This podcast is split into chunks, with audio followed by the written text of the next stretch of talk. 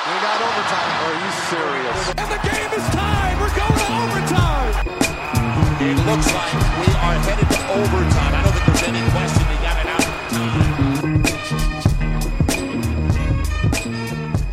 Einen wunderschönen guten Tag. Herzlich willkommen zu Overtime. Wir sind wieder da, Folge Nummer 33, mitten in der Offseason. Mit dabei natürlich Marcel Lubasch. Hallo Marcel. Servus Simon, hallo. Und wir haben einen Special Guest jetzt schon mal für euch hier. Und das ist Robert Häusel aus München. Hallo Robert. Hallo. Servus Robert. So, alles klar bei euch. Wie geht's euch in der Offseason? Wenig Basketball, sehr, sehr wenig Basketball, zu wenig Basketball in meinen Augen. Ähm, ich denke mal, Robert wird mir da ähm, bedingungslos zustimmen, glaube ich, oder? Vollkommen. Hier in München ist auch ziemlich ruhig das Ganze. So mögen wir unsere Gäste, wenn sie uns immer nur zustimmen. Wobei es ist ja schon so einiges los. Also äh, die EM von äh, den ähm, Nachwuchsmannschaften zum Beispiel oder das äh, The Basketball Tournament ähm, ist ja auch, also ein bisschen was ist schon geboten, aber natürlich das, woran wir am meisten Freude haben, und das ist eben die BBL. Da ist zumindest auf dem Spielfeld nicht so viel los. Den Robert haben wir natürlich nicht äh, ohne Grund hier. Der kennt sich sehr, sehr gut aus beim FC Bayern Basketball. Und äh, Robert, geht, lass uns gleich mal reingehen. Es hat sich ähm, an der Seitenlinie okay, aber im Team hat sich ja jetzt doch schon einiges verändert. Einer, der nicht mehr dabei sein wird nächstes äh, Jahr oder nächste Saison, ist äh, Paul Zipser. Kam das für dich überraschend, dass er jetzt sofort in die NBA geht? Also, dass äh, er gedraftet wird, das war ja zu erwarten, aber dass er, dass er jetzt sofort geht? Ja, dass er gedraftet wird, davon bin ich auch ausgegangen. Dass er sofort geht, hat mich schon überrascht. Äh, aber allerdings, wenn die Bulls in ihm irgendwas sehen, wie sie auch kommuniziert haben, ja, Dreier, Defense, warum nicht? Also ich denke, da haben die Bayern relativ wenig Einfluss drauf. Also Paul hat die Entscheidung getroffen, hier drüber zu gehen. Ich denke, er muss die Chance ergreifen, wenn er die Chance hat. Ähm, ich hätte damit nicht gerechnet. Ich hätte gerechnet, dass er noch ein Jahr in München spielt und dann rüber geht. Ja, ich sehe das genauso wie Robert. Ähm, ist zwar jetzt ein bisschen eintönig, dass ich Robert da immer zustimmen muss, aber ähm, eigentlich ist es ja der normale Werdegang, dass die europäischen Spieler, gerade junge Spieler, noch ein, zwei Jahre in Europa verweilen ähm, und dann und dann rübergehen in die in die NBA, siehe Dario Saric zum Beispiel. Ähm, es ist halt nicht die Regel, dass Spieler wie Porzingis zum Beispiel, der ist ja auch ähm, ähm, gleich rübergegangen, ähm, genauso wie genauso wie äh, Tipter es gemacht hat, ähm, aber andere Beispiele wie Hernan Gomez zum Beispiel, der jetzt letztes Jahr von den Knicks gedraftet wurde, der war jetzt auch noch ein Jahr in Europa und ähm, deswegen hab, bin ich auch schon davon ausgegangen, dass Tipser vielleicht noch ein Jahr bei bei bei den Bayern bleiben wird, um noch weiter Erfahrung zu sammeln, gerade im europäischen äh, Bereich und und dann den Sprung rüber geht. Aber hey, wenn die, wenn die Bulls ihm das zutrauen, dass er da eine, eine Rolle spielen kann, ähm, ich bin der Letzte, der darüber meckert, dass deutsche Spieler in der NBA Spielzeit kriegen.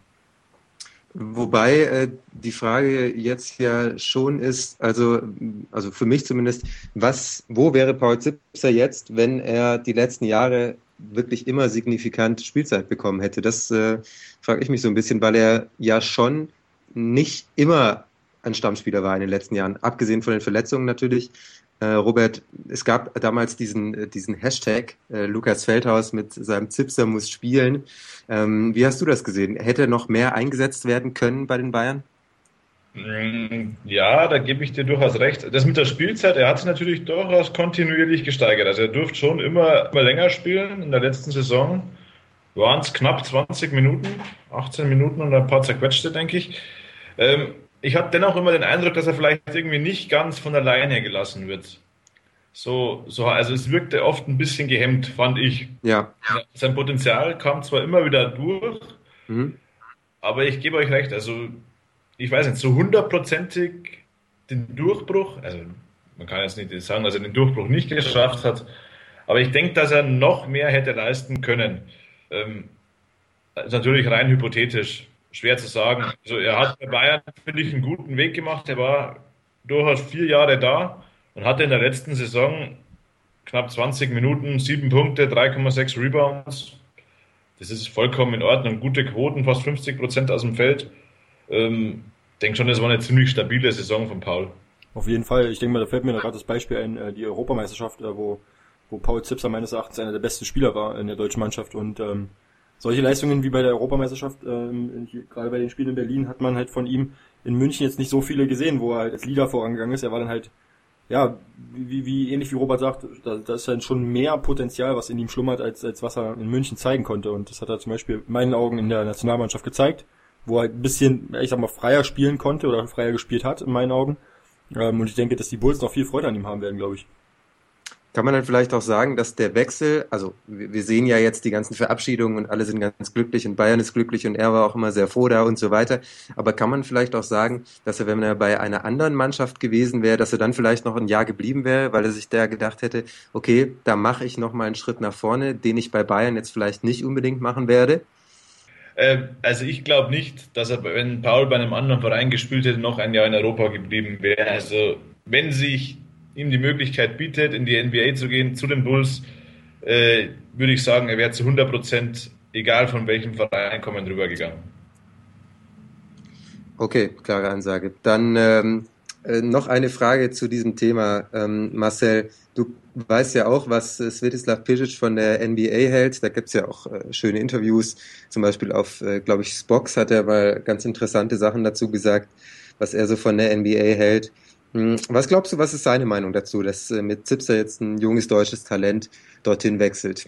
Ja, ich denke, also Sveti ähm, ist nicht blöd. Ich denke, der weiß schon ganz genau, dass in der NBA der beste Basketball gespielt wird. Ähm, sind zwar nicht immer Freunde äh, des, des NBA-Basketballs, aber wenn du individuell die Spieler miteinander vergleichst, dann sind die besten Spieler der Welt schon in der NBA. Und äh, wenn ein junger Spieler wie Zipser die Möglichkeit kriegt, sich mit den Besten zu messen, äh, dann glaube ich, ist Svetislav Pesic nicht der, nicht derjenige, der, der, der da irgendwie einen Stein in den, Leg, in den Weg legen will, aber ja, seine, seine Meinung über die NBA, ähm, ich denke mal, das ist jetzt weniger mit der NBA zu, äh, zu tun, sondern eher mit, mit, mit dieser Summer League, was jetzt damals war. Das war ja das größte Problem von Sveti, dass er gesagt hat, die, die Mannschaften, dass, dass er das nicht verstehen kann, warum Spieler rübergehen in die Summer League, ähm, um sich zu beweisen oder zu gucken, ob sie da vielleicht eine eventuell eine Chance hätten, anstatt sich ähm, auf dem europäischen Markt ähm, ja, umzuschauen, beziehungsweise dazu bestehen.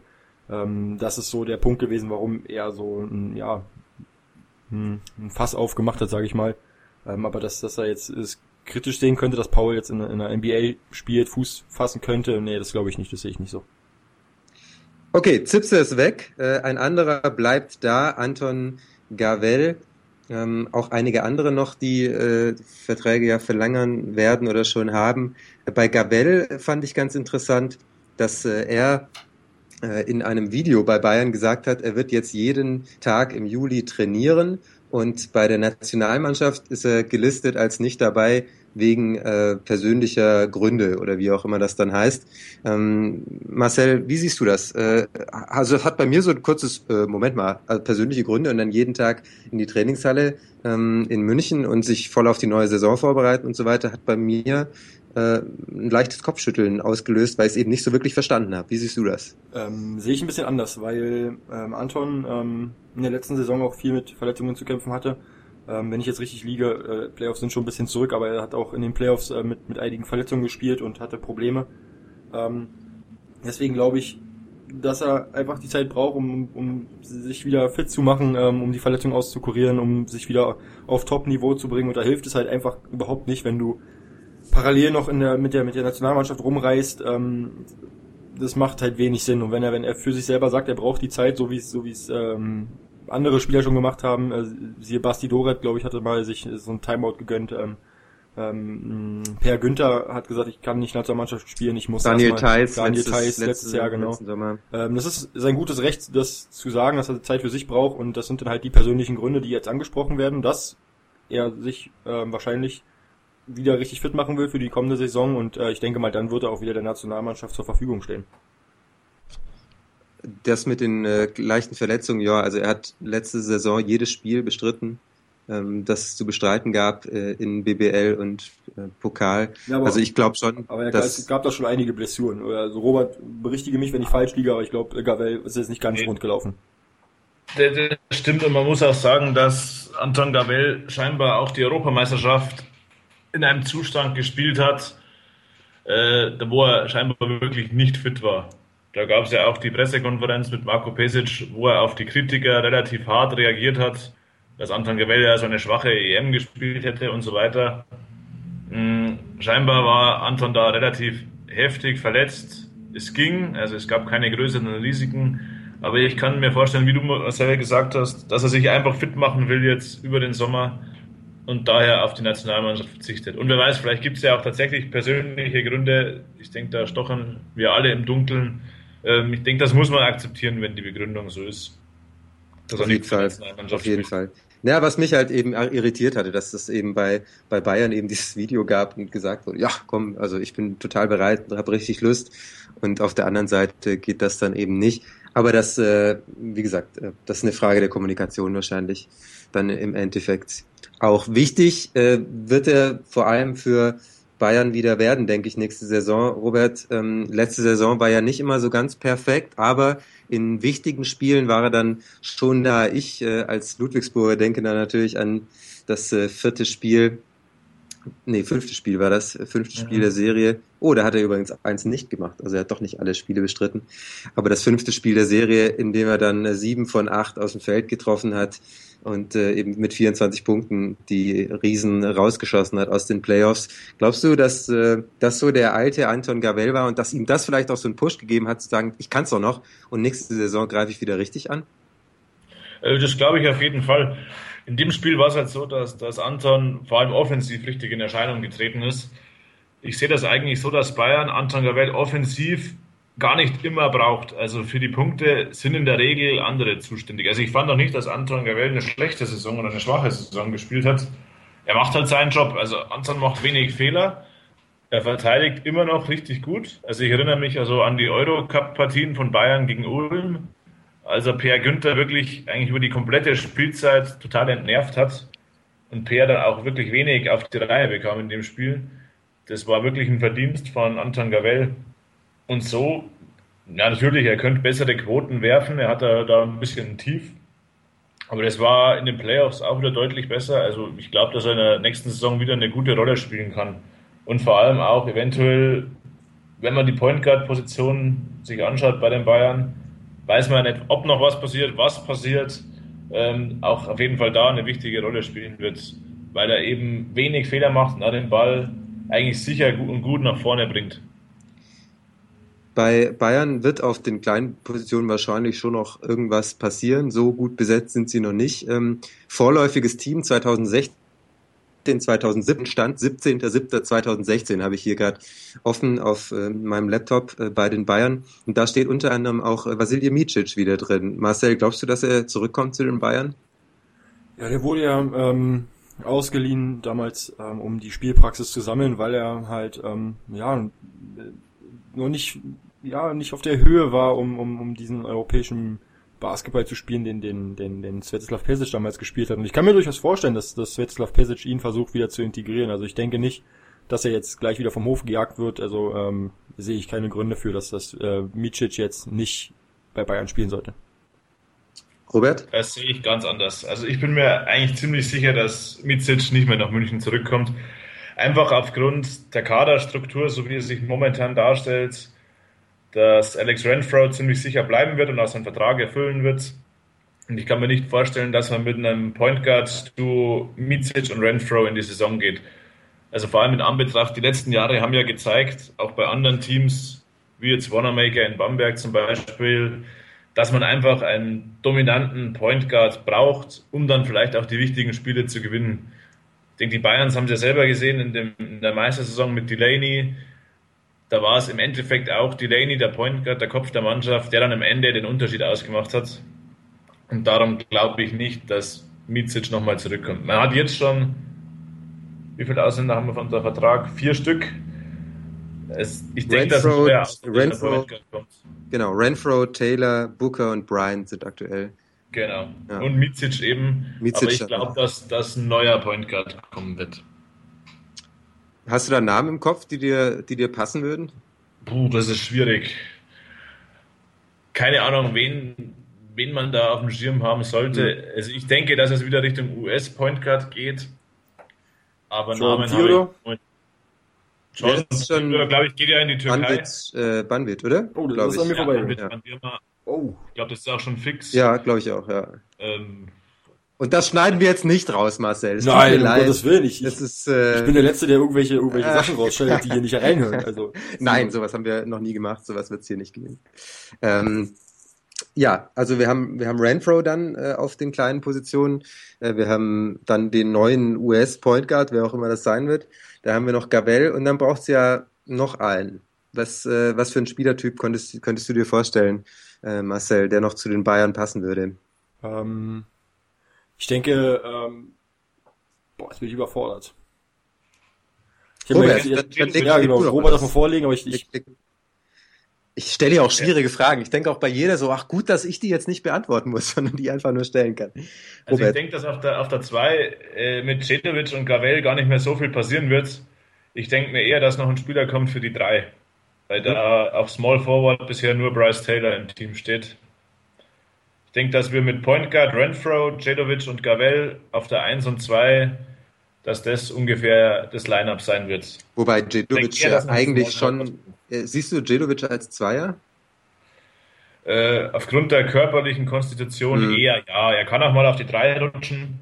Aber ich denke, wenn noch ein Spieler kommt, der erstens Point Guard ist und dann noch einer kommen sollte, denke ich eher, dass der Richtung Small Forward tendieren wird.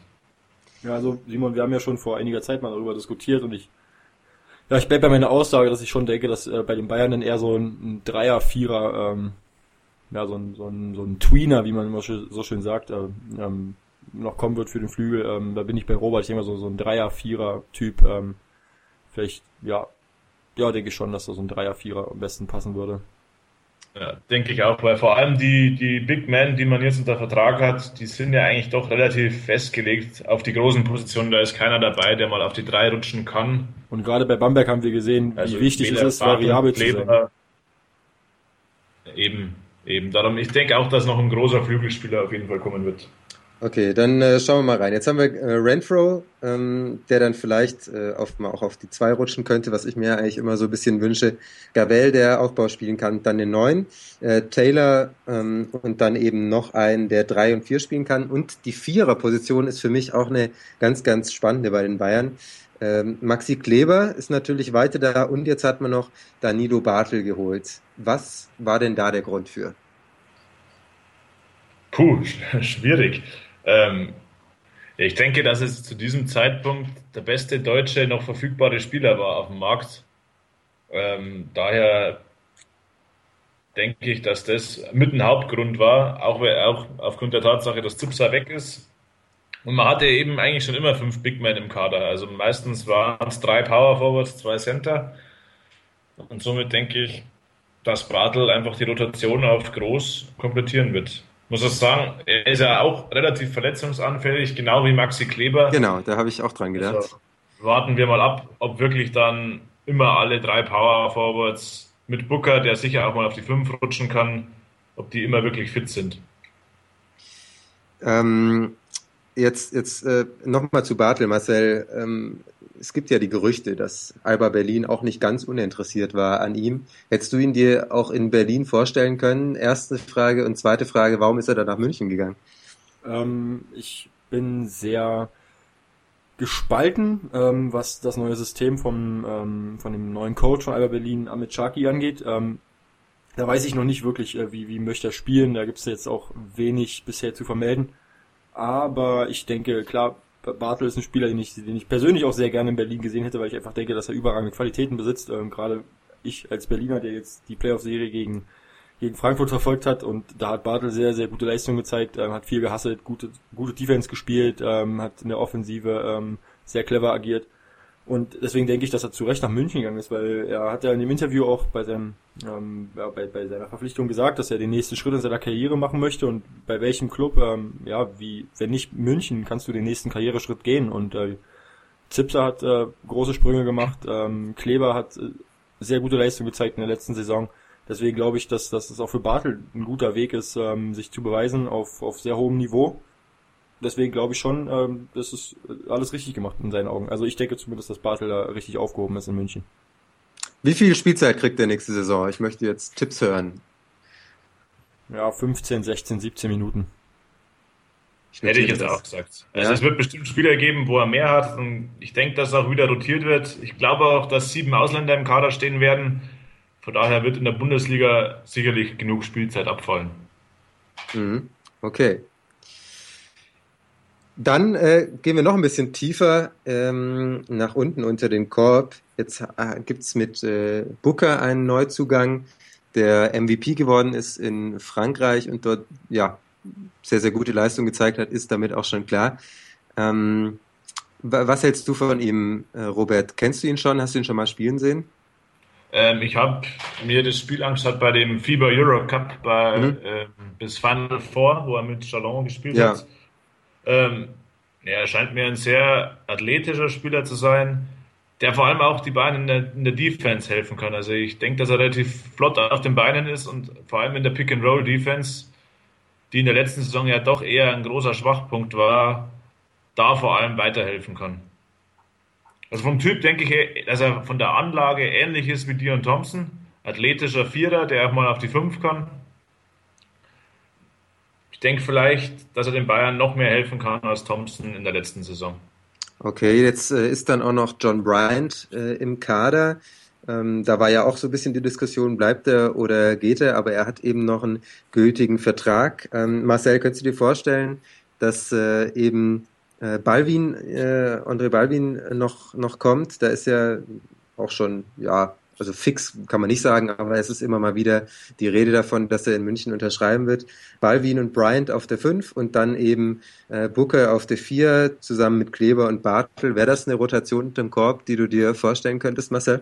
Also ja, ich, könnte ich mir schon vorstellen, ähm, aber ich kann mir auch viele Sachen, andere Sachen vorstellen. Also ähm, muss ich jetzt mal so sagen. Ich, Was also, kannst du denn vorstellen? Ja, jetzt. Also, äh, also das müsste ich mal ein bisschen ausholen. Also ähm, ist ja allgemein bekannt, dass, dass die, dass John Bryant sehr, sehr eklatante Probleme in der Defensive hat, äh, was, was die Pick and Roll Defense angeht. Ähm, das ist mittlerweile ein offenes Geheimnis und das wissen die gegnerischen Teams auch und äh, es ist halt echt schwierig, so, so jemand wie John Bryant äh, da zu verstecken. Natürlich ähm, ist er, ist er, ist er ähm, mit seiner mit seiner Größe und und ähm, hat exzellentes Timing. Äh, heißt, er kann unter der unterm Korb auch auch einen oder anderen Wurf äh, ziemlich erschweren oder zumindest auch blocken. Ähm, andererseits sind also seine Schwächen der Pick-and-Roll-Defense auch, auch ja, für jeden bekannt, wie gesagt. Ähm, deswegen kann ich mir schon vorstellen, also auch vorstellen, dass das äh, vielleicht gar nicht in München bleibt. Andererseits hatte ich ja vorhin schon gesagt, Spieler, die jetzt ihre Verträge noch nicht verlängert haben oder wo jetzt noch nicht so viel bekannt worden ist, da wird dann halt wahrscheinlich auch nichts mehr passieren. Und deswegen gehe ich eher davon aus, dass Jerome Bryant ähm, in der nächsten Saison auch in München spielen wird ähm, und dann mit der Lineup ähm, spielen wird, die du gerade gesagt hast, denn ich denke, dass sie äh, Baldwin noch verpflichten werden. Robert, was denkst du? Glaubst ja, du auch? Das glaube ich auch. Also ich kann mir gut vorstellen, dass das Center Du Baldwin und Bryant heißen wird. Wobei man Bryant natürlich, Marcel hat gesagt, die Pick-and-Roll-Defense, es ist eine große Schwäche, aber ich finde, er wurde auch in der letzten Saison irgendwie falsch eingesetzt. Also, so kam es mir immer vor. Ich hatte immer den Eindruck, ah, was turnt Bryant jetzt da draußen unter Dreierlinie rum in der Defense? Das schaut er natürlich schlecht aus. Ich denke, wenn man die Defense etwas mehr um Bryant rum konzipiert, dass er wirklich eine große Hilfe sein kann, weil, wie Marcel gesagt hat, er hat ein ex exzellentes Timing beim Rebound und kann so in der Defense auch wirklich zum Faktor werden. Ich denke bloß, man muss ihn richtig einsetzen. Und das ist mit Balvin zusammen, es sind zwar zwei reine Fünfer, ähnlich wie es es ja schon mal hatten in München mit Stimmertz und Bryant, kann mir aber schon vorstellen, dass es gut funktioniert, vor allem weil Balvin auch mit seiner Länge von, ich glaube 217 ist er, in der Defense relativ gut agieren kann. Also was ich so von dem gesehen habe, ist er auch relativ gut auf den Beinen und er kann das Pick and Roll besser verteidigen als Bryant. Also ich kann mir vorstellen, dass die beiden ganz gut zusammenpassen. Marvin, genau, 216 ist er groß, 105 Kilogramm schwer. Ähm, Booker ist, glaube ich, 2,5 Meter fünf groß. Bryant, äh, weiß ich gerade gar nicht, auch 2,13 oder irgendwie so in die Richtung. Ähm, also das ist schon, das wäre schon ein ordentlich, ordentliches Line-up, mit dem äh, Bayern ja vielleicht auch den Bambergern Probleme machen könnte. Denn wenn du halt so viele große Spieler hast, die zum Teil jetzt auch noch sehr gut werfen können, ähm, wäre das ja schon eine Option. Oder was denkt ihr, Marcel, vielleicht mal? Also ich kann mir das, ähm, ist absolut vorstellbar und auch realistisch, dass jetzt ähm, ähm, ein großer Spieler in der Mitte steht und, und vier Schützen außenrum. Ähm, wir haben letzte Saison gesehen, wenn Bamberg in der Euroleague Probleme hatte und Bamberg ist die Mannschaft, die es zu schlagen gilt in der nächsten Saison, dann war es gegen Mannschaften, äh, die, die einen klassischen riesen Center haben und ähm, ähm, Bamberg hatte da nichts entgegenzusetzen, außer Radosevic ähm, und, und selbst er hatte seine Probleme in der Defensive gegen, gegen massige große Center und äh, Balvin mit, mit seinen 216, 217, ähm, ist halt ein Spielertyp, äh, der halt ja, ein bisschen groß ist. Und ähm, ähm, deswegen denke ich, dass es schon vorstellbar ist, dass das Bayern ähm, mit, mit so einem System agiert. Ähm, einen großen in der Mitte und vier Schützen außenrum. Ja, glaube auch. Ich finde, man muss auch sagen, der große Unterschied zwischen Bayern und Bamberg in der letzten Saison lag meiner Meinung nach nicht auf den großen Positionen. Also da lag nicht das Problem der Bayern. Das Problem war einfach die Point Guard Position. Ja, ja. Wo Bamberg mit Wanamaker, Zisis und Strelnix den Bayern mit Renfro und Gavel eigentlich haushoch überlegen war. Also auf groß ist nicht das Problem der Bayern. Also da denke ich mal, dass sie wieder eine gute Rotation ins Rennen schicken werden. Der Knackpunkt im Kader der Bayern ist und bleibt die Pointer-Position. Ja, Justin Cobbs nicht zu vergessen, der ja Cobbs, letztes Jahr absolut. auch noch ähm, da rumgesprungen ist äh, auf der Point Guard-Position. Ähm, was ich mich so ein bisschen gefragt habe äh, bei der Kaderplanung der Bayern, wieso hat man nicht äh, versucht, einen der deutschen Center, die so auf dem Markt waren, zu holen, um eben dann vielleicht äh, noch ein bisschen mehr Athletik zu kriegen für, auf die vier ähm, Gerade dann, gut, jetzt hat man Bartel geholt, der auch eine sehr, sehr gute Verpflichtung ist, aber vielleicht hätte man da noch einen athletischen Amerikaner, der ähnlich viel kostet, holen können. Es waren ja einige auf dem Markt. Mike Zirbis, der zu Maccabi jetzt gegangen ist, äh, wäre sicher teuer gewesen. Ob er unbezahlbar gewesen wäre, weiß ich nicht. Dann Tim Ulbrecht, der wieder nach ähm, Ulm gegangen ist. Was Ulm zahlen kann, kann München sicher auch zahlen. Ähm, ob er dahin wollte, ist nochmal eine andere Frage oder ob er einfach wieder zurück dahin, wo er jetzt äh, eben vorletztes Jahr sehr, sehr gut gespielt hat. Und äh, Joe Vogtmann war ja auch äh, auf dem Markt und ist jetzt nach Spanien gegangen. Hm, Robert, hättest du einen von denen gerne gehabt äh, in München? Hm, ich weiß nicht, ob ich sie gerne gehabt hätte. Ich bin auf jeden Fall voll davon ausgegangen, dass ein deutscher Center nach München kommt. Mhm. Also nach Ende der Saison. Also ich habe mir eigentlich gedacht, dass Vogtmann oder Ulbrecht, an Zirbes habe ich jetzt gar nicht so gedacht, ähm, eben auch aus dem Bereich Kosten, wie du angesprochen hast. Also ich bin eigentlich davon ausgegangen, dass ein deutscher Center kommt. Äh, ist halt scheinbar nichts draus geworden. Also ich, ich weiß halt, ich, ich denke, dass Vogtmann halt gerne ins Außenland gegangen ist, um Euroleague zu spielen. Mhm. Ja, und bei Ulbrecht ist es schwer einzuschätzen, kann ich nicht sagen. Also, äh, ja, Marcel. Ich will auch mal kurz dazwischenhauen. Ähm, ich denke, Vogtmann, äh, ja, ganz gleiches Ding wie, wie, wie Kleber damals nach, auch nach Spanien gewechselt ist. Einfach auch um Euroleague zu spielen, was anderes kennst du denn als Deutschland. Ähm, absolut nachvollziehbar, gehe ich vollkommen mit. Und ich denke auch, dass, ähm, wir wissen ja nicht, vielleicht hat ja Bayern sich bemüht um, um, um Spieler wie Ulbrecht und um Spieler wie, wie Vogtmann und Service, ähm, ob die da vielleicht sogar Verhandlungen gab, das, das wissen wir nicht, aber ich durchaus vorstellbar dass die Bayern da schon mal angeklopft haben und gefragt haben, wie sieht's aus? Ähm, München ist eine schöne Stadt, lass uns mal hier irgendwie was aufbauen. Äh, Mike Zirvis ist für mich kein, kein Kandidat für, für, für den FC Bayern Basketball, weil ich einfach glaube, der hat so starke Leistungen in der Euroleague gezeigt, hat kaum Mannschaften, ähm, wo halt Bayern nicht mehr, nicht mehr so mithalten kann und äh, Maccabi Tel Aviv, selbst wenn Bayern das zahlen könnte, was Maccabi zahlt, ähm, ist, ist es eine andere Hausnummer. Das, was Maccabi da gerade wieder aufbaut, ähm, ist, ist schon, ähm, ist schon ein anderes Kaliber als München. Ähm, dass er dann nach, nach, nach Israel geht, ist für mich absolut verständlich. Ähm, und der dritte Name war Tim Ulbrecht, der hat, glaube ich, im Interview auch gesagt, dass er gerne wieder Heimat möchte und dieses Heimatgefühl hat er in, in, in Ulm. Ähm, deswegen denke ich ähm, auch nachvollziehbar für mich, dass, dass er jetzt wieder nach Ulm gegangen ist. Da hat er seinen besten Basketball gespielt bisher, finde ich, in Deutschland. Ähm, deswegen auch für mich absolut äh, verständlich, warum wieder zurück nach Ulm. Äh, ihr habt gerade schon angesprochen, Euroleague, äh, Eurocup. Ähm, das ist ja jetzt schon spannend, dass äh, die ähm, Bayern jetzt eben nicht in der Euroleague starten dürfen, weil da eben ordentlich reduziert wurde, was äh, die ähm, Clubs angeht. Jetzt eben nur in Anführungsstrichen äh, der Eurocup, der ein sehr, sehr guter, gut besetzter Wettbewerb ist definitiv. Trotzdem Bamberg spielt Euroleague, Bayern spielt nur Eurocup. Das stichelt schon so ein bisschen in der Münchner Seele, vermute ich mal. Äh, Robert, du bist da näher dran als wir. Sag mal was dazu. Hm. Ja, ich denke, dass die Bayern auf jeden Fall gern Euroleague gespielt hätten, aber es ist einfach Fakt, dass jetzt mit der Reform der Euroleague auf 16 Mannschaften nur der deutsche Meister einen fixen Startplatz hat. Und der deutsche Meister war halt verdientermaßen Bamberg in der letzten Saison. Sie waren mit Abstand die beste deutsche Mannschaft und haben es damit auch verdient, in der Euroleague zu spielen. Die Bayern müssen sich halt jetzt in der Bundesliga wieder beweisen und auch versuchen, im Eurocup natürlich wieder eine gute Rolle zu spielen. Ansonsten denke ich, gibt es da wenig zu diskutieren. Also das war die Regel. Wer Meister wird, spielt in der Euroleague. Das war Bamberg und damit hat sich das Thema für die Bayern erledigt. Ja, eine Frage habe ich noch ähm, in Richtung siebter Ausländer, haben wir vorher schon gesprochen. Trotzdem könnten wir uns ja vielleicht noch einen deutschen Neuzugang bei den Münchnern vorstellen. Maudolo wurde zeitweise diskutiert, ähm, wird jetzt ja wohl nach Bamberg gehen. Ähm, Alex King äh, ist immer wieder äh, in der Diskussion auch in München, kommt, glaube ich, auch aus äh, München. Robert, könntest du dir vorstellen, dass äh, die Bayern den noch holen? Hm, das ist schwierig.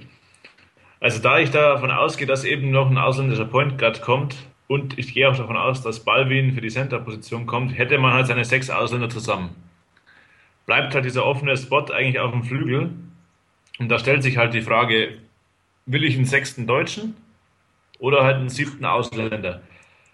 Hm, ich gehe davon aus, dass es fast ein siebter Ausländer wird, Einfach weil der Markt nicht mehr so viel hergibt. Klar, Alex King ist verfügbar, ich weiß nicht, wer noch verfügbar ist. Deutscher Flügelspieler. Benzing, ich weiß nicht. Robin Benzing vielleicht, obwohl ich mir da auch nicht vorstellen kann, dass der nach München nee, zurückkommt. Nee. Ähm, King, wenn dann als Rollenspieler, wobei ich sagen muss, also ich gehe eigentlich fest, so wie es jetzt aussieht, von einem siebten Ausländer im Bayern-Kader aus. Okay, ich habe gerade nochmal nachgeschaut. Alex King in Ansbach geboren und hat 2000, 2001 schon mal für den FC Bayern gespielt. Warten wir es mal ab. Okay, äh, haben wir noch Themen, die wir noch nicht äh, angeschnitten haben, die unbedingt zu diskutieren sind in Richtung FC Bayern Basketball? Mhm. Ein großes Schweigen. Dann sage ich Dankeschön, Robert Heusel, dass du dabei warst, uns mit deiner Expertise hier weitergeholfen hast zum FC Bayern. Sehr interessant, äh, schöne Einblicke, die du uns gegeben hast. Wer dem Robert folgen möchte, das geht äh, auf Twitter zum Beispiel unter r-häusel mit EU. Schön, dass du da warst. Vielen Dank. Danke, Robert. Ich sag danke, hat Spaß gemacht. Danke, Marcel. Sehr schön. Servus, Robert. So, wir sind wieder zurück. Der erste Robert ist weg, der zweite Robert ist da. Herzlich willkommen, Robert Jerzi. Dankeschön, hi.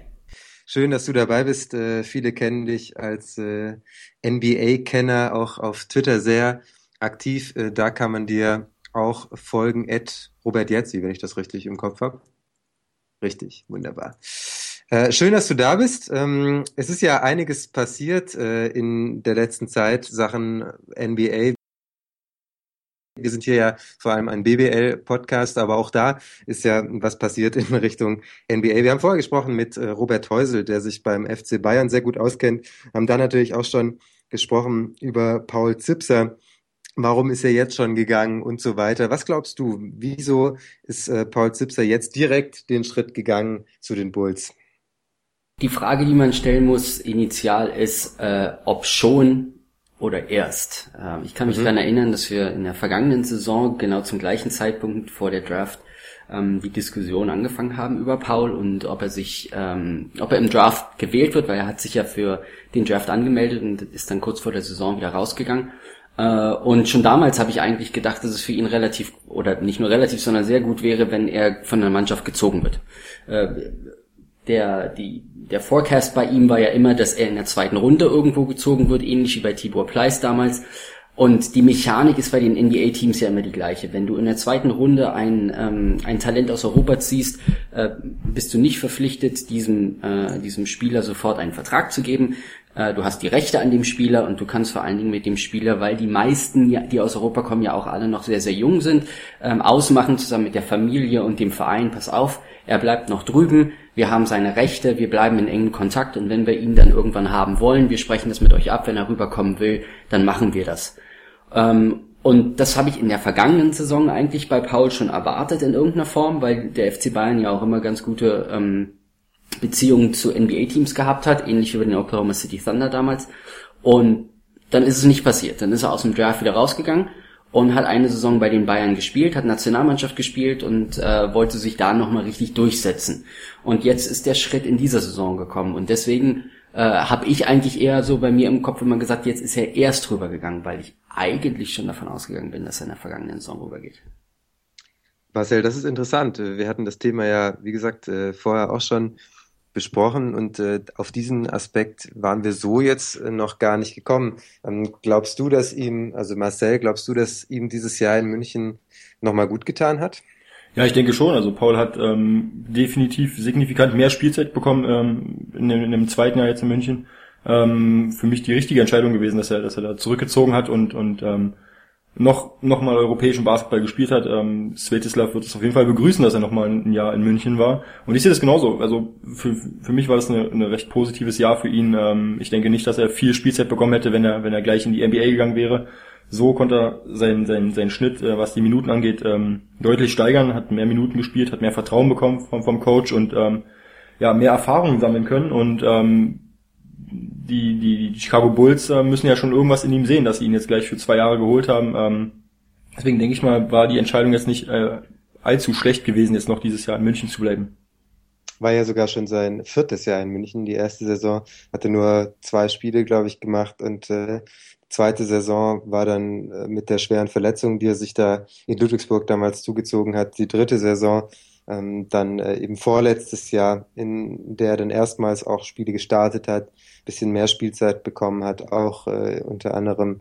da in den Finals gegen Bamberg und jetzt eben die Saison 2015, 2016, äh, in, der, in der er schon mehr Verantwortung übernehmen durfte, auch noch nicht so viel, aber äh, eben als Rollenspieler schon zu großen Teilen eingesetzt wurde, der er ja wahrscheinlich jetzt bei Chicago dann auch wieder werden soll. Welche Stärken ähm, siehst du in ihm, ähm, Robert, und was glaubst du, was sehen die Bulls in ihm? Warum haben sie gerade ihn ausgewählt und äh, jetzt äh, in den Kader geholt? Ja, ich denke, dass er von seiner Veranlagung, von seiner Größe und auch von seiner Körperstatur, und er ist ja noch nicht im NBA-Rhythmus des Krafttrainings drin, dass er schon jetzt eigentlich einen sehr, sehr robusten Körperbau besitzt, ähm, der sowohl vom Oberkörper als auch vom Unterkörper äh, relativ stark ausgeprägt ist. Das hilft ihm in der Offensive, in der Defensive definitiv. Das sieht man, das hat man auch ähm, bei der Eurobasket gesehen, wo er auf dem Flügel ja doch schon immenses Talent gegen sich hatte und ähm, er ist halt in der Lage, am Perimeter gut zu verteidigen. Er ist ein sehr smarter Spieler. Er hat in der Offensive einen sehr, sehr äh, konstanten Wurf meines Erachtens nach. Er hat auch keine äh, gebrochene Wurfform, was sehr positiv ist, so dass all diese Veranlagungen, die in den letzten Jahren noch nicht so richtig durchgekommen sind und er immer nur andeuten konnte, dass es die Scouts in der NBA ja schon weit vor uns allen sehen. Die können einen Spieler evaluieren und wissen ganz genau, wie die Entwicklungskurve dieses Spielers ist, wenn er A dann im europäischen Umfeld bleibt und B dann rüberkommt in die NBA. Und das ist, das ist meines Erachtens nach ein ganz großer Unterschied und auch ein ganz wichtiger Unterschied.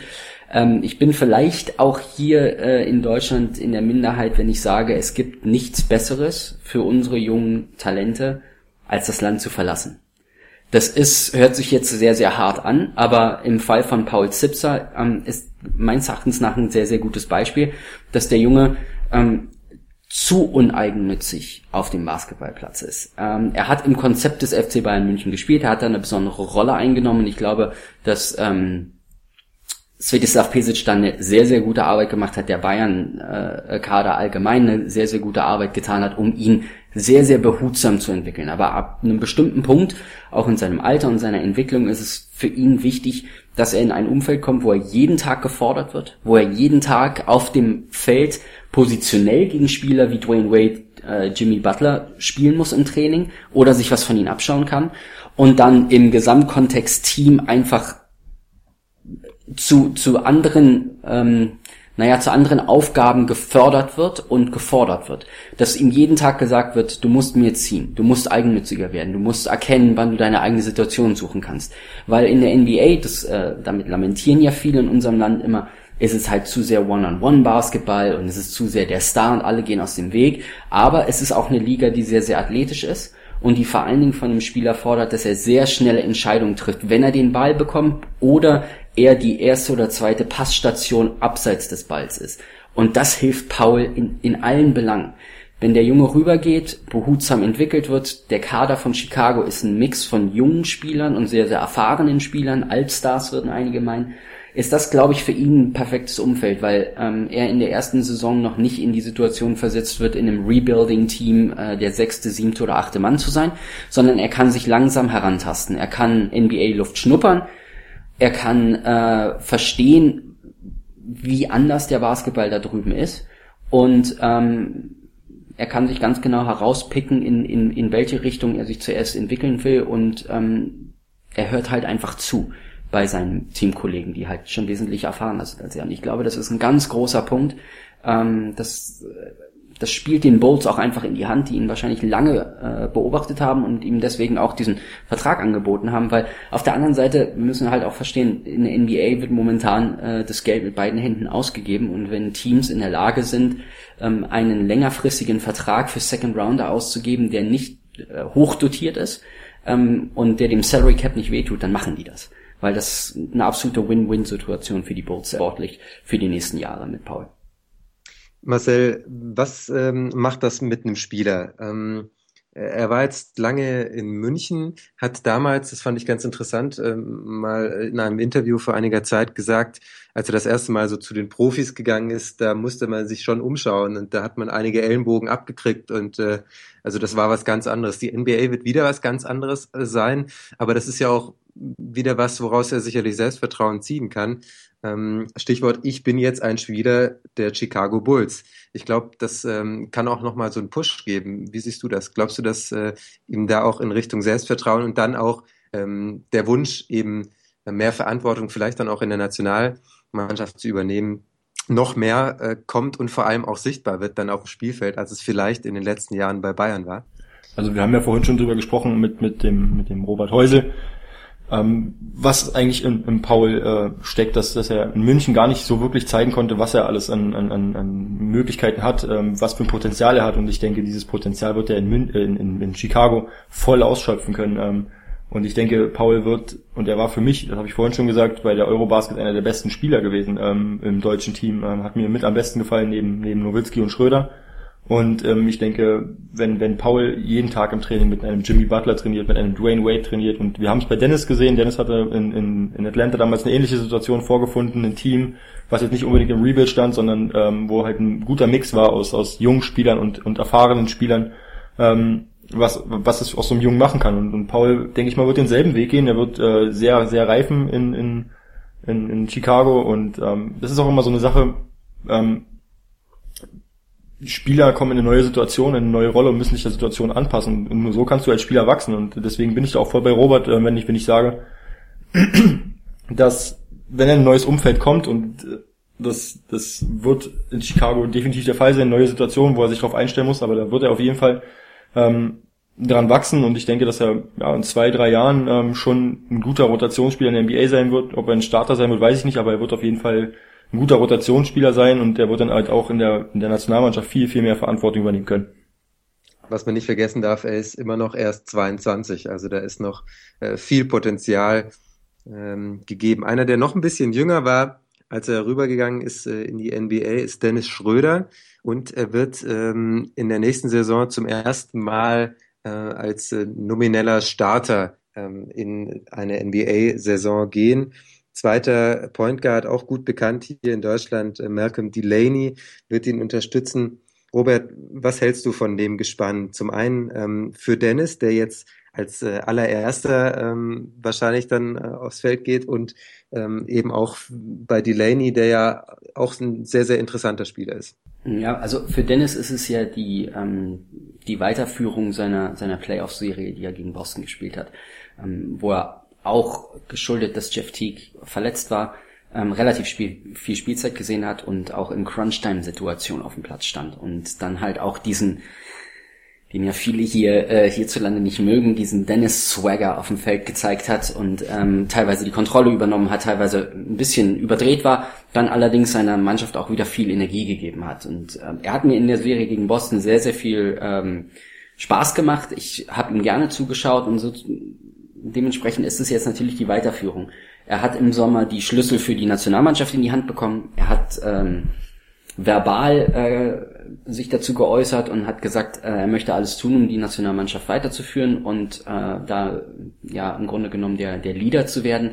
Er war dann hier mehrmals in Deutschland, hat Pressekonferenzen gegeben, ist visibel, ähm, ist im Training jetzt schon, hat äh, kaum Auszeiten genommen und dahingehend ist es jetzt die logische Konsequenz. Atlanta möchte in diesem, also in dem nächsten Jahr, in der kommenden Saison sehen, was sie an ihm haben. Ähm, Coach Budenholzer, es gibt äh, unterschiedliche Lager. Die einen sagen, er kann äh, Schröder nicht ausstehen aufgrund von seiner Attitüde. Die anderen sagen, nein, er unterstützt ihn, aber er hat halt diese harte Hand äh, mit seinem Ziehsohn und, und möchte aus ihm halt das Beste rausholen. Ähm, ich glaube, dass sie es jetzt mit Dennis versuchen wollen, auch aufgrund seiner vertraglichen Situation, dass er ja ähm, schon jetzt im Winter eine, eine Verlängerung seines Vertrags aushandeln kann, beziehungsweise dann im, im nächsten Jahr, soweit ich weiß, dann ähm, äh, sowieso dann für die, für die, für die Verlängerung ähm, in Frage kommt. Und dahingehend ist es jetzt einfach ein guter Zeitpunkt. Alle Fäden kommen zusammen, für ihn spielerisch, ähm, den nächsten Schritt zu machen für die Hawks, zu, um zu schauen, ob sie mit Dennis in Zukunft als Starting Point Guard äh, in die nächsten Jahre gehen. Und ähm, sie haben in diesem Sommer ähm, versucht, die Kontinuität beizubehalten, auch wenn Teague und Horford gegangen sind, äh, haben sie Ken Basemore da behalten. Sie haben äh, in dem Kader eigentlich nicht großartig viel verändert, sondern haben versucht, ihn zu verstärken. Und ähm, das, das wird Dennis auf jeden Fall helfen, auch im Zusammenspiel dann mit Dwight Howard im, im, im Pick and Roll. Ähm, sind, werden die beiden wahrscheinlich äh, sehr gut harmonieren. Und das ist für ihn jetzt die Weiterführung. Aber, das muss ich auch sagen, das ist der letzte Punkt, er, er muss er muss in diesem Sommer an seinen Schwächen arbeiten und er muss in der kommenden Saison ähm, zeigen, dass sein äh, Jumpshot besser geworden ist, dass seine Shot Selection besser geworden ist, dass er äh, diesen Rhythmus findet, ähm, das Abschmecken zwischen ich bin selber aggressiv, ich attackiere die Defense, ich gehe zum Korb und ähm, ich versuche meine Mitspieler in Szene zu setzen und ich weiß auch ganz genau, wie ich aus dem System agieren muss, äh, damit wir freie Würfe kreieren, weil das ist immer noch das A und O, das Credo der Atlanta Hawks und von Coach Bud und ähm, da muss Dennis Schröder ähm, so, so einen Mittelweg finden zwischen seiner eigenen Aggressivität, ähm, dann der Point Guard zu werden, der Jeff Teague über die letzten äh, Jahre war. Und er muss halt seinen Jumpshot verbessern. Und wenn er das alles hinkriegt und unter einen Hut bringt, dann äh, wird er für lange Jahre in Atlanta bleiben. Das war ja was, was viele auch nach der Eurobasket ähm, kritisiert haben bei, bei Dennis Schröder, dass er hat ohne Frage überragende Leistung gezeigt. Bei der Eurobasket war, war der, der beste Spieler äh, bei, den, bei den Deutschen gewesen. Ähm, dann gab es ja Vergleiche mit Tony Parker, wie, wie, wie gut er war bei der Eurobasket in, in dem Alter, in dem Dennis damals war. Ähm, und alles sowas. Und äh, ohne Frage, Dennis hat ein überragendes Turnier gespielt, aber er hat den Mix halt nicht gefunden. Äh, wann muss ich ziehen, wann muss ich, muss ich ähm, egoistisch sein und, und für mich kreieren und wann, wann ähm, spiele ich den, den Pass auf den freien Mann. Und da gab es halt häufig Situationen, wo Dennis zum Korb gegangen ist ähm, hat hart attackiert und dann, die wollte einen Kickout spielen, der wurde dann abgefangen und da gab es häufig Situationen, die, die zum Turnover und einfachen Punkten für Gegner geführt haben. Da erinnere ich mich an, an das Spiel gegen Serbien. Ähm, aber wie Robert gerade sagt, wenn er, wenn er das hinbekommt, ähm, den, den, den richtigen Mix findet und ich denke, da, da ist Coach Budenholzer schon der richtige Ansprechpartner, dann denke ich auch, dass, dass Schröder ähm, eine sehr, sehr gute Rolle spielen wird im, als Starter bei den Hawks. Und man muss auch Wobei, sagen, ganz kurz, ja. er ist auch auf dem richtigen Weg. Also er setzt halt jetzt auch im Sommer die richtigen Signale. Er ist präsent, ähm, er, äh, er ist offen der, der Verantwortung gegenüber, sowohl national als auch in der NBA. Und äh, er setzt halt die richtigen Zeichen und ich glaube, dass das, was er momentan abgibt und das Bild, was er momentan von sich kreiert, ist äh, genau das Richtige. Wobei äh, diese Sache mit dem, ähm, er muss weniger egoistisch spielen, so weiter, das finde ich immer ein bisschen schwierig, weil ich gerade bei ihm eigentlich am, oder was mich äh, an, an dem Spieler Schröder am meisten fasziniert, ist, dass er einfach ähm, dass er nicht ausrechenbar ist. Du weißt nicht, was er macht. Er macht, äh, er macht den, äh, diesen, diesen schnellen Schritt mit dem, oder den, den langen Schritt vorm Korbleger, legt den gut ab. Auch wenn kein Platz da ist, kriegt er den oft rein. Und man erinnert sich dann vielleicht äh, nach einem Jahr dann eher noch an die Sachen, die mal nicht funktioniert haben. Ähm, Finde ich persönlich schwierig. Äh, ich habe sehr viel Freude an ihm gehabt, gerade dann, wenn er Dinge gemacht hat, die man eben nicht erwartet hat, die ähm, andere ähm, andere Point Guards vielleicht, äh, die eher ausrechenbar sind, jetzt nicht in Deutschland, da ähm, das meine ich jetzt gar nicht, sondern ähm, auch in der NBA, wenn man erwartet, okay, der macht jetzt den Schritt, dann spielt er den Pass. Äh, ich glaube, das ist gerade das, was man, was man bei ihm nicht machen darf, dass er, dass man ihn eben versucht, äh, zu einem zu einem glatten Spieler, wie ihn sich jeder ähm, erstmal leicht zu handeln wünscht. Ähm, ich glaube, da zudem darf man ihn nicht machen, weil man ihn sonst äh, seiner größten Stärke beraubt. Und das ist eben dieses Überraschungspotenzial, was in, in jeder seiner Aktionen da ist. Klar, da ist auch mal ein Pass dabei, der ins Nichts geht. Da ist auch mal einer dabei, der voll in die Hand ähm, des Gegners geht. Aber manchmal äh, erwartest du als Gegner eben den Pass und dann zieht er an dir vorbei und du denkst, eigentlich war doch da gar kein Platz. Und das finde ich eben an ihm so großartig und das fand ich auch sehr schade in der letzten Saison, als dann viele gesagt haben, ja, Moment mal, aber der muss jetzt mal ein bisschen weniger egoistisch sein und so weiter. Äh, Dirk Nowitzki hat am Anfang auch nicht jeden seiner Flamingo-Shots getroffen und er hat die weitergenommen und ähm, auch wenn es schwierig war und auch äh, und er hat daran gefeilt und immer weitergemacht und dann ist er einfach zum zum Champion geworden. Er ist zu einem der besten Spieler der Welt geworden und ähm, ich wünsche mir, dass dass man bei Dennis einfach auch die Dinge, die er kann, eben ihm nicht wegnimmt. Das äh, wollte ich dazu nochmal sagen. Das ist mir ganz wichtig. Also absolut bin ich bin ich ganz bei dir.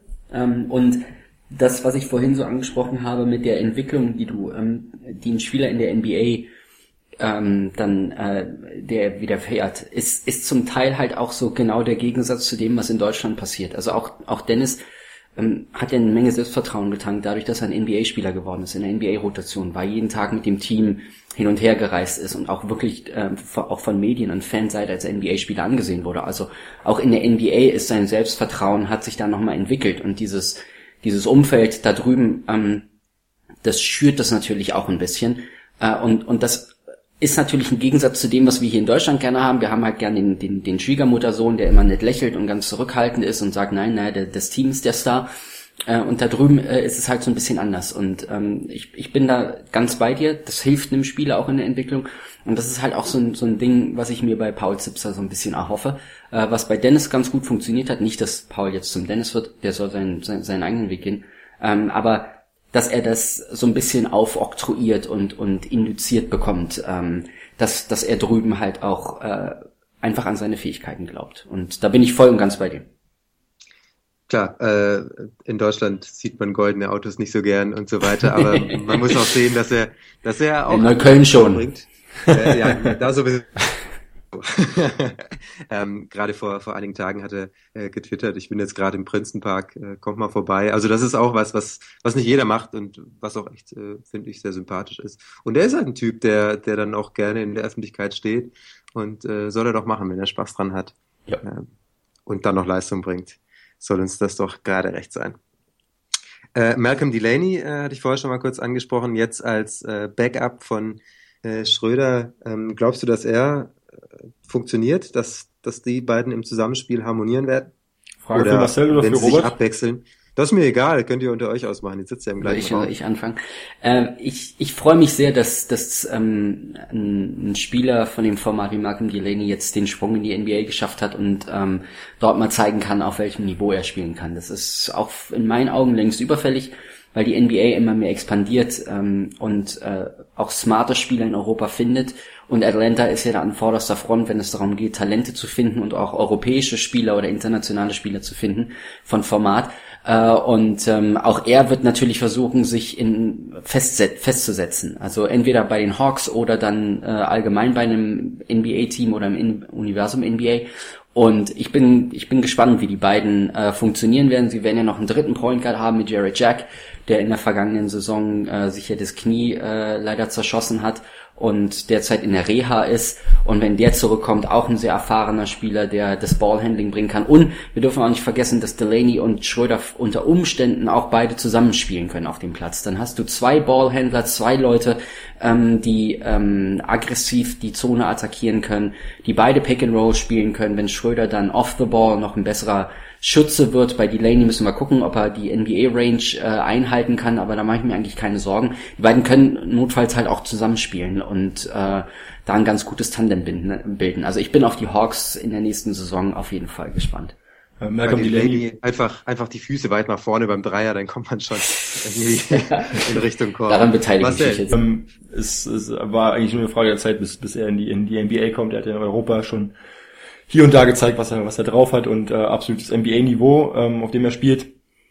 Ich denke, wie Robert gerade gesagt hat, es wird ziemlich interessant sein zu sehen, wenn, wenn vielleicht beide sogar zusammen auf dem Platz agieren werden. Aber ich denke mal, in erster Linie wird es für, für Delaney darum gehen, ähm, Spielzeit zu bekommen. Gerade wenn Jerry Jack wieder da ist, der deutlich erfahrener ist, ähm, dann wird es für Delaney schwer, hinter den beiden ähm, Spielzeit abzugreifen, aber ich denke, dass er sich da auch durchbeißen wird und auch in der NBA bleiben wird, weil da gehört er in meinen Augen hin. Ähm, auch wenn, wenn ich ihn ab und zu mal ein bisschen verunglückt habe, ähm, aufgrund, seiner, seiner, seiner MVP-Trophäe hier in, in, in, in, Deutschland, da habe ich ganz andere Jungs damals gesehen, ähm, für ein MVP-Niveau. Ähm, aber ist ja auch egal, ist eine andere Geschichte. Äh, trotzdem denke ich, dass, dass Delaney sich da durchsetzen wird und ähm, auch seinen, seinen Platz bei den Hawks finden wird, auf jeden Fall. Äh, Delaney ist äh, ein US-Amerikaner, der aus Europa in die NBA geht. Äh, es ist äh, in dieser Saison so, dass sehr viele auch europäische Spieler aus Europa eben in die NBA gehen. Zu, zuletzt jetzt äh, Hernan Gomez, der ähm, rübergeht. Ähm, sind ja einige. Ist es der Grund, nur das Geld, Robert, oder gibt's da noch andere Gründe, wieso so viele jetzt diese Saison? Ich muss sagen, ich habe völlig den Überblick verloren, wer da jetzt alles wechselt. Ich weiß nur, dass es sehr, sehr viele sind, was ich sehr, sehr schade finde, weil ich sehr, sehr gerne eben den europäischen Basketball mit diesen tollen Spielern sehe. Mm, ist es nur das Geld oder sind es eben auch noch andere Gründe, wieso man jetzt sich entscheidet äh, oder wieso sich jetzt so viele entscheiden, ähm, rüberzugehen? Kusminskas zum Beispiel noch, fällt mir gerade ein. Also da sind einige, äh, die jetzt äh, in die NBA gehen das Geld spielt überraschenderweise erstmal eine untergeordnete Rolle, weil viele Spieler wie Dragan Bender und Juan Hernan Gomez, der, der Bruder von, von Willy Hernan Gomez, äh, ja ähm, im Draft gezogen wurden und die unterliegen ja dann der Draft äh, Rookie Provision und die werden ja dann kontrolliert bezahlt und bekommen ja dann auch jetzt nicht so unglaublich viel. Ähm, ich glaube, an vorderster Front steht A immer noch die Talententwicklung und B, dass die NBA-Teams mittlerweile sehr, sehr global denken. Ähm, jedem, jedes NBA-Team hat äh, diverse Scouts in Europa. Die Atlanta Hawks hatten damals äh, Hima Ojeda, ähm, ja. der ja jetzt äh, bei Alba ist und ähm, beide Teams haben da auch immer noch eine sehr, sehr gute Korrespondenz und, und äh, kommunizieren. Und da ist die NBA mittlerweile wirklich eine globale, globale Liga geworden, ähm, die ihre Scouts in Europa und äh, in anderen Ländern überall haben, die ganz genau wissen, welche Spieler dort heranreifen und die dann auch in der Lage sind zu prognostizieren, wie diese Spieler in der kommenden Saison dann äh, oder in den kommenden Jahren äh, äh, dann äh, Leistung abliefern können. Und das beste Beispiel ist äh, in der vergangenen Saison Christoph Porzingis gewesen, der äh, ja auch in Sevilla okay gespielt hat, okay Spielzeit erhalten hat, aber dessen Statistik nicht so gut war. Aber die Experten in den USA, auch in, in den Medien, ähm, die reden da immer von der äh, von der Stat Conversion. Es gibt also mittlerweile auch Formeln und es gibt Indizien, die den NBA-Teams mitteilen, ähm, welche Spieler äh, aus Europa sich in der NBA gut durchsetzen können. Und äh, da ist es einfach mit, ist es a die Talentdichte und b das Scouting der NBA-Teams, weil ähm, Shooting, weil äh, Basketball-IQ, weil Passing, weil äh, Team-Basketball eine, eine übergeordnete Rolle spielt in der NBA und ähm, viele Spieler athletisch dann vielleicht nicht auf dem, auf dem Niveau der Top-Athleten aus den, aus den USA sind, ähm, aller, allerdings spielerisch von, vom, ähm, vom Spielermaterial, von der Veranlagung, vom Wurf und allem drum und dran äh, auf jeden Fall mithalten können. Und äh, das ist einfach ein Indiz. Und wenn ja, Kusminskas, wenn man sich das anschaut, ähm, natürlich wenn dann ein Team am Ende noch ein, zwei, drei Millionen übrig hat und bei Malcolm Delaney ist es ja genauso und die gucken dann nach Europa, dann ist es für die Spieler natürlich interessanter in die NBA zu gehen, als wenn sie in Europa bleiben und da vielleicht ihre 1,5 Millionen verdienen. Ähm, aber ich würde sagen, dass das Geld im Allgemeinen eine untergeordnetere Rolle spielt, sondern es ist wirklich die NBA, äh, die mehr äh, außerhalb der USA schaut und versucht dort Talente zu finden und den Talenten äh, früh erzählt, ey, wenn ihr rüberkommt, wir entwickeln euch und ihr könnt in der NBA ein Star werden. Und sind ja auch zum Teil ältere Spieler, also Sergio Rodriguez jetzt zum Beispiel, der zu den 76ers Genau, geht. das ist ein gutes mhm. Beispiel pro Geld, da hast du vollkommen recht, ähm, der dann äh, natürlich eine ganze Stange mehr bekommt, als wenn er jetzt bei Real bleiben würde ähm, und, und der dann ähm, sagt, okay, in, in Philadelphia kann ich nochmal spielen und da bekomme ich nochmal gutes Geld und ich probiere es halt einfach nochmal, klar. Ähm, du hast gerade Formel angesprochen, da würde ich gerne nochmal kurz dabei bleiben. Wie funktioniert sowas? Kannst du das nochmal vielleicht für die äh, Hörer, ähm, die da noch nicht so viel Ahnung haben, ich selber auch nicht, wie, wie kann man das ausrechnen oder, oder wie wird da gearbeitet? Also ein richtiger Stathead bin ich auch nicht. Ähm, da werden jetzt wahrscheinlich einige Leute, die zuhören, äh, gleich anfangen zu lachen. Ähm, aber im Grunde genommen ist es ja so, dass du ähm, äh, mit ähm, nicht nur mit Winshares, sondern halt auch mit äh, prozentualen Werten rechnest, wenn der Spieler auf dem Platz ist und äh, ganz genau ansehen kannst, ähm, wie viel Rebounds, wie viel Punkte ähm, und, und andere Werte er prozentual von allen Chancen, die da waren, also jetzt bleiben wir mal beim Rebound, alle Rebounds, die in einem Spiel zur Verfügung standen, ähm, und werden dann rübergelegt auf seine Spielzeit, wenn er auf dem Feld war und wenn ähm, er halt auf seiner Position gespielt hat und dann sagt man, okay, ähm, er hatte eine prozentuale Chance, x jeden Rebound zu bekommen und hat davon, sagen wir mal, 75 Prozent geholt. Dann ist das ein sehr, sehr guter Wert.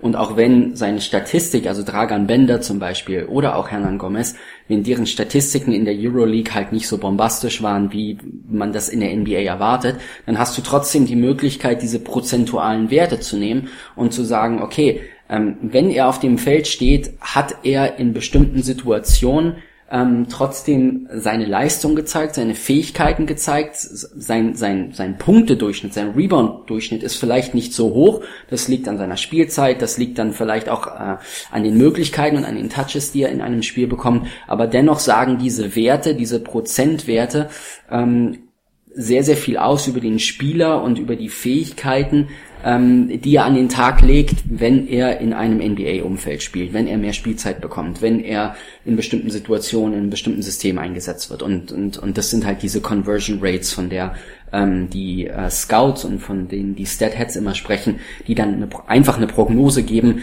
ähm, wie aufgebaut bläht, beziehungsweise wie, wie aufgepumpt ein Spieler, ein junger Spieler sein kann, ähm, wenn er dann halt erstmal in der NBA spielt. Und bei Porzingis hat man es zum Beispiel dann auch gesehen, ne, der natürlich sehr, sehr gute Statistiken für einen Rookie gebracht hat, ähm, vor allen Dingen in der limitierten Spielzeit, äh, die er in der vergangenen Saison noch ab und zu gesehen hat. Ein Beispiel jetzt aus der, sorry Simon, ähm, ja, nee, ähm, lass mich den Gedanken kurz zu Ende führen. Ja. Ein Beispiel vielleicht aus der aus der Basketball-Bundesliga, was mir jetzt noch in Gedanken ist, weil ich damals ähm, über ihn geschrieben habe, ist Reggie Redding. Ähm, er hat damals ähm, ja, man kann natürlich leicht absehen an, an, an gewissen Statistiken XY, wie gut ein Spieler ist, aber, aber wenn man jetzt im Kontext sieht, hm, Spieler XY holt jetzt fünf Rebounds im Schnitt, ähm, ja, ist ein guter Rebounder. Wenn er, wenn aber jemand fünf Rebounds holt in, in zehn Minuten, ist er in meinen Augen besser Rebounder, als wenn jemand fünf Rebounds holt in 30 Minuten. Und ähm, da gibt's halt, was, was Robert gerade erzählt hat mit dieser Rebound äh, Percentage zum Beispiel, ähm, kannst du halt hochrechnen, ähm, wie viel Prozent aller verfügbaren Rebounds hat dieser Spieler geholt. Da muss man auch bedenken, es stehen fünf Spieler auf dem Feld. Heißt, jeder von den fünf Spielern hat die Möglichkeit, den Rebound zu holen. Und bei Reggie Redding damals war es der Fall, dass er eine Rebound Percentage hatte von, von knapp 25 Prozent. Und ähm, wenn du jetzt die 100 Prozent der verfügbaren Rebounds runterbrichst pro Spieler, dann wäre es bei einem Team, was ausgeglichen reboundet, pro Nase 20 Prozent. Ähm, Reggie Redding hat 25 Prozent geholt, heißt ergo, er ist halt ein überdurchschnittlicher Rebounder für seine Position, wenn man den vergleicht, dass andere Spieler auf seiner Position mit 10, 15 Prozent ähm, Rebounds dabei waren. Und das ist so was, was, was Robert gerade ähm, versucht hat, irgendwie nahezulegen, die, die Statistik, ähm, die die äh, NBA-Scouts da nutzen.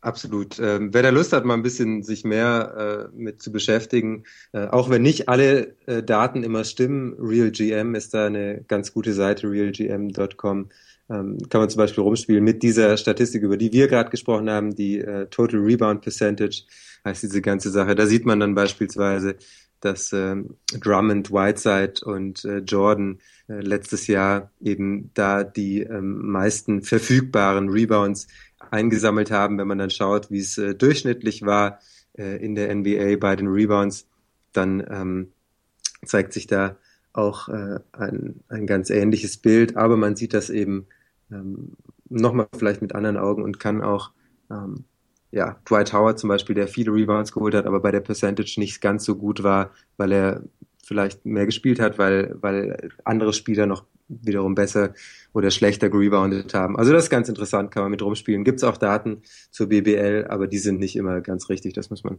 auch noch dazu sagen. Okay, die europäischen Spieler haben wir abgehakt. Jetzt gab es auch noch ein paar deutsche Spieler, die sich äh, versucht haben, unter anderem eben vor allem jetzt Maudolo bei den Sixers in der Summer League. Ähm, Marcel, du hast auch ein bisschen was gesehen, glaube ich. Äh, wie, wie hat er dir gefallen? Welchen Eindruck hat äh, Maudolo auf dich äh, gemacht jetzt in der Summer League? Ich hatte, ähm, ich hatte sehr große Hoffnung, dass, es, dass Maudolo den Cut schafft, vielleicht bei einem NBA-Team unterzukommen, um sich da zu beweisen. Ähm, ich denke, das wird nicht der Fall sein, dass Maudolo ähm, jetzt irgendwie einen Spot bekommen sollte, zumal er jetzt auch schon fast fix ist, dass er jetzt nach Bamberg geht. Ähm, in meinen Augen hat äh, Maudolo solide Leistung gezeigt, was in seinem Rahmen, in seinen Möglichkeiten, ähm, im Rahmen seiner Möglichkeiten steckt. Ähm, deswegen denke ich, ähm, können, können schon zufrieden sein und ich denke auch, dass das Maudolo, selbst wenn er jetzt nicht in die NBA kommen sollte, sondern in Bamberg, dass ihm eine gute, sehr gute Karriere bevorsteht und ich denke mal, die Tür NBA ist dann nicht ganz geschlossen für immer, ähm, wenn er jetzt in Bamberg ähnlichen Werdegang gehen sollte, zum Beispiel wie Daniel Theiss, ähm, dann kann ich mir durchaus vorstellen, dass wir ihn irgendwann vielleicht nochmal in der NBA sehen werden. Robert, wie hast du Maudolo gesehen? Ich bin wahrscheinlich ähm, etwas zu äh, positiv eingestellt, was Maudolo äh, anbelangt. Und ich sehe ihn vielleicht auch äh, wesentlich besser als ein, als ein Großteil äh, der Leute, ähm, speziell was er auch in der Summer League gezeigt hat. Ähm, er hat in der Utah, in der Salt Lake City Summer League wesentlich besser gespielt, mehr Aktionen bekommen. Das liegt einzig und allein ja auch daran, dass diese Utah Summer League auch so immer so ein bisschen seriöser ist, ist ein bisschen kleiner. Ähm, die Teams, also wie die Spurs zum Beispiel, lassen da dann auch wirklich ihren vollen Summer League Kader spielen, während in Las Vegas dann einige Leute dann auch schon mal aussetzen und dann am Ende nicht mehr dabei sind. Und mir hat er außerordentlich gut gefallen. Ähm, sein, ähm, also was mir zuerst aufgefallen ist, dass er neben all diesen ganzen NBA-Körpern ähm, nicht klein aussah. Äh, er sah er sah sehr breit aus. Er hat, er hat athletisch einen sehr, sehr guten Eindruck gemacht. Ähm, was mir sehr gut gefallen hat, ist, dass er nie etwas gezwungen hat. Er stand als einer der wenigen Leute immer in den richtigen Spots, die das System vorgeben, beziehungsweise die den Mitspielern ermöglichen, ihn halt auch einfach bei Kickouts einfacher zu finden, weil dann ähm, die, die, die Winkel einfach wesentlich besser sind, wenn jemand zum Korb zieht. Das hat besonders gut mit äh, Ben Simmons funktioniert, ähm, weil der natürlich ein, ein herausragender Passgeber ist und immer wieder in der Lage war, vor allen Dingen in der Utah Summer League, ähm, zum Korb zu ziehen und dann den Kickout zu schaffen. Ähm, das ist mir als erstes aufgefallen. Dann hat er einige Spiele gehabt, wo sein Wurf sehr, sehr äh, stabil war und sehr konstant gefallen ist. Seine Wurfform ist extrem gut. Und was mir vor allen Dingen gut aufgefallen ist, ist, dass wenn er den Ball bekommen hat, A, schnelle Entscheidungen getroffen hat für sich oder seine Mitspieler und er lateral unglaublich schnell ist. Also er bekommt den Ball, er hat einen kurzen äh, ähm, Jabstep nach links gemacht und ist dann nach rechts gegangen und direkt zum Korb gezogen und hat dort eigentlich eine freie Bahn gehabt, weil sein Gegenspieler ihn nicht verteidigen konnte. Und ich habe über die gesamte Summer League hinweg immer gehofft, dass äh, irgendein Team oder dass einige Teams das sehen und ähm, sagen, okay, ihm einen Spot in einem, in einem Training Camp zu geben, das machen wir. Vor allen Dingen Philadelphia, die ja momentan noch eine sehr undurchsichtige Situation auf der Point Guard Position haben, hätte ich mir gewünscht, dass er die Chance bekommt. Ich bin ein bisschen enttäuscht, dass er zurückkommt. Ähm, auch wieder aus dem Grund, weil ich äh, doch sehe, dass er, dass ein Spieler in der NBA mehr Entwicklungspotenzial hat und äh, an seinen Fähigkeiten noch weiter äh, feilen und arbeiten kann. Und ich habe ihn absolut als jemanden gesehen, der, der sich in der NBA vielleicht als dritter Point Guard, als junger Point Guard ähm, mal zeigen kann und durchaus auch mal ein paar Minuten spielen kann, weil die körperlichen Anlagen hat er, er ist ein sehr smarter Spieler, er ist nicht egoistisch und ähm, das sind alles Voraussetzungen, die eigentlich ähm, dafür sprechen, dass ein NBA-Team erstmal mit ihm probieren möchte und deswegen ähm, ja, finde ich es ein bisschen schade, dass jetzt diese Meldungen kommen, dass er zurück nach Bamberg kommt, auch wenn er zu einem sehr guten Team kommt. Aber es fühlt sich halt immer so ein bisschen an nach, ähm, ja, das ist jetzt so der Fallback-Plan. Und das, das finde ich persönlich bei ihm sehr schade, weil ich das Gefühl gehabt habe, ähm, er, er, er hätte es da zumindest verdient, äh, sich mal auszuprobieren in der NBA. Die Vorteile, die, die Maudolo auch, auch hatte, sind auch, denke ich mal, dadurch bestimmt, ähm, äh, dadurch bedingt, dass, dass er halt schon Eurobasket gespielt hat. Ähm, jetzt, jetzt gucken wir mal in die Summer League, da sind häufig ähm, ja, Rookies dabei, die am College gespielt haben, die aber nicht über die Erfahrung verfügen, ähm, dass sie schon eine Eurobasket gespielt haben, so wie Maudolo, der jetzt gegen die gegen die Elite ähm, der der europäischen ähm, Spieler schon gespielt hat. Und und, und was Robert gerade sagte, er hat halt äh, abseits des Balls immer die richtigen Spots gefunden. Und ich denke, es macht jetzt schon viel aus, wenn du wenn du auf europäisch höchstem Niveau halt schon gespielt hast. Und wenn es halt nur vier fünf Spiele waren, dennoch ähm, nimmst du ja die Erfahrung mit, mit einem Dirk trainiert zu haben, mit einem Dirk gespielt zu haben. Und es macht ihn halt auch aufgrund dessen zu einem, zu einem besseren Spieler, als, als, als es vielleicht ähm, ein Spieler ist, der jetzt vier Jahre am College war. Ähm, Nochmal ganz kurz zur Erklärung. Äh, Robert, du hast gerade eben gesagt, äh, hier Summer League äh, 1, Summer League 2, äh, Vegas. Also das sind ähm, drei verschiedene Summer Leagues, die es äh, aktuell gibt. In Orlando wird eine gespielt mit zehn Mannschaften, in Utah mit nur vier und in Las Vegas eben die große mit äh, 24 Mannschaften. Das nochmal zur Erklärung. Ich äh, bin bei Lo, glaube ich, ein bisschen anderer Meinung. Ähm, ja, natürlich äh, ist es gut, wenn, wenn jemand ähm, als gerade als Point Guard in der NBA bist du einfach gefordert und musst einfach Dinge kreieren gegen sehr, sehr gute Gegenspieler. Trotzdem ähm, auch Philly vielleicht als Option mit, mit äh, Spielern, die jetzt auch nicht äh, aller, allerhöchstes NBA-Niveau haben. Trotzdem äh, ist da eben ein, ein Jared Bayless, da ist jetzt äh, auch ein Sergio Rodriguez. Das sind Spieler, die äh, schon nochmal deutlich mehr Spielzeit kriegen würden als er. Und ist es dann nicht vielleicht besser ähm, zu sagen, okay, ich gehe zurück nach Europa, ich spiele da bei Bamberg, bei einem Team, was, ähm, was auch Phasen in Spielen hat, in denen er keine Verantwortung übernehmen muss und äh, eben Dinge ausprobieren kann, gleichzeitig aber auch wieder Phasen, äh, es Phasen geben wird, äh, in denen er liefern muss, gerade in der Euroleague dann. Ähm, ist das vielleicht nicht auch was zu sagen, okay, ich gehe jetzt nach Europa, ich probiere mich da zwei, drei, vier Jahre vielleicht und gehe dann als wirklich gestandener Spieler, so wie beispielsweise Malcolm Delaney, dann eben in die NBA und äh, probiere da dann äh, nochmal so richtig zu zeigen, dass ich auch äh, in der ähm, individuell stärksten, ähm, am stärksten besetzten Liga der Welt ähm, bestehen kann? Das hängt natürlich auch immer so ein bisschen vom Programm ab, definitiv, du hast vollkommen recht. Und ähm, ich, ich verteufel das grundsätzlich auch nicht, äh, dann wieder zurückzugehen. Äh, die Hoffnung oder die Möglichkeiten sind ja äh, heutzutage auch gegeben, dass, dass er den äh, Sprung dann nochmals wagen kann und wieder rübergehen kann. Äh, es hätte, glaube ich, nur seiner Entwicklung, seiner persönlichen Entwicklung und, und, und der Entwicklung seiner Fähigkeiten sehr, sehr gut getan. Und äh, sich dort zu probieren, ähm, er ist jetzt einige Jahre schon in den USA gewesen. Er war an der Columbia University vier Jahre ähm, und, und er kennt das Leben drüber, drüben. Ähm, und er sah halt, es, es sah halt auch sehr homogen aus mit seinen, mit seinen Teamkollegen, vor allen Dingen in der Salt Lake City Summer League, wo ähm, er mit Ben Simmons zusammengespielt hat, äh, der ja der wichtigste Spieler in der kommenden Saison für die sein wird und der de facto Point Guard auch, ähm, mit Rashawn Holmes, mit Nick Stauskas, mit Jeremy Grant, was alles junge Spieler sind, die allerdings in der kommenden Saison auch im Kader der Philadelphia 76ers stehen werden. Und das hat mir einfach vom Konstrukt halt sehr, sehr gut gefallen und ähm, ich habe beim Zusehen auch äh, ganz klar erkannt, dass, dass er von seiner Explosität, von seiner, von seinen Fähigkeiten die Möglichkeit hat, da irgendwo anzudocken und da zu bleiben. Bamberg ist nicht schlecht. Äh, Bamberg ist jetzt auch jetzt äh, nicht äh, das, die, die Endstation für ihn und er befindet sich dann in der Sackgasse und wird sich künftig nicht mehr weiterentwickeln. Ähm, natürlich wird das Bamberger äh, Projekt, wenn sie dann mit ihm zusammen äh, arbeiten, äh, auch weiter an ihm arbeiten.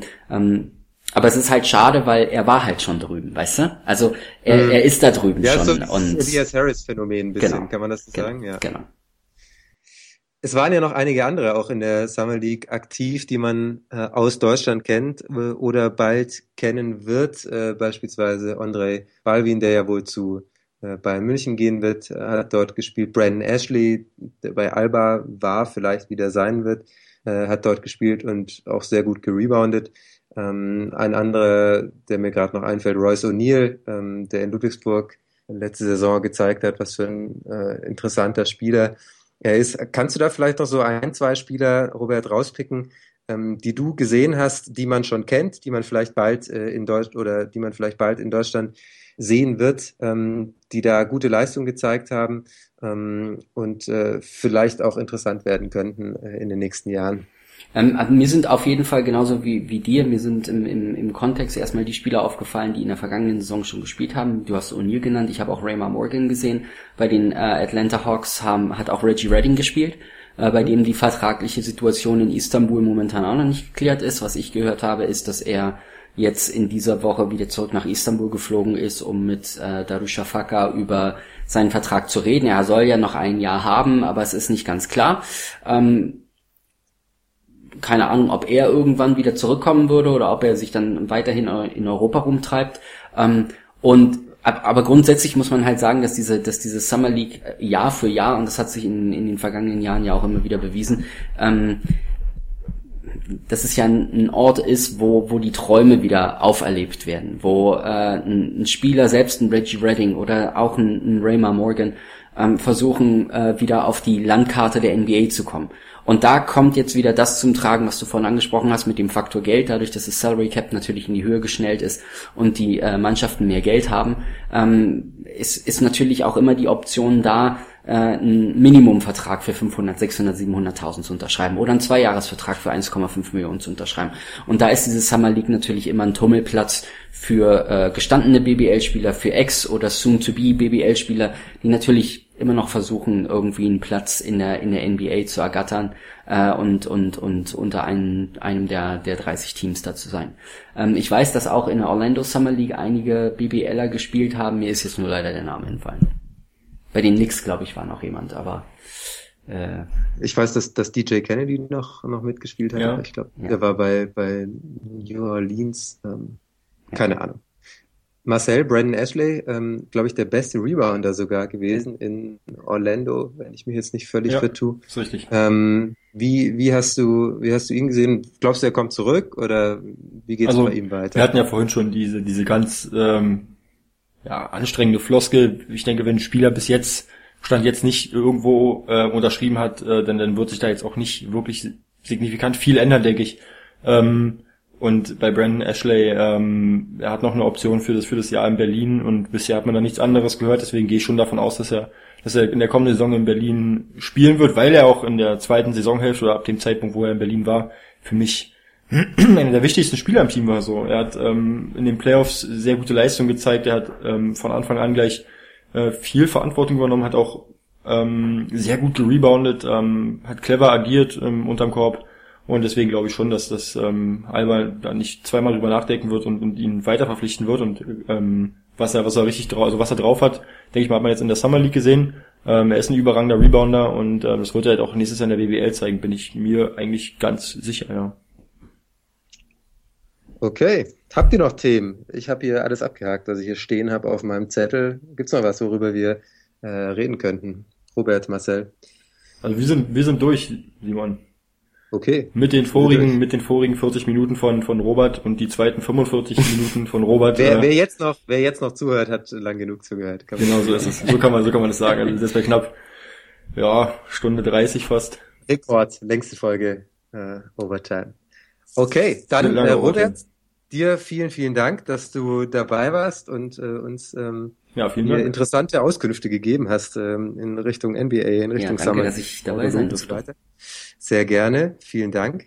Ähm, danke auch an alle, die bis jetzt durchgehalten haben und zugehört haben, unseren beiden Gästen, Robert Heusel und äh, Robert Jerzi und natürlich uns beiden, die ihr äh, öfter auf dem Ohr habt, äh, Marcel Lubasch und Simon Linder. Die Folge Nummer 33 ist damit zu Ende. Schön, dass ihr dabei wart und äh, mal schauen, wann es die nächste gibt. Ich glaube, wir haben da noch keine Planung, aber es wird äh, nicht Monate Sagen wir mal so. Sagen wir mal so. Vor dem ersten Spieltag auf jeden Fall. Äh, ja, darauf können wir uns einigen. Hervorragend. Vielen Dank und bis zum nächsten Mal. Ciao. Ciao. Ciao.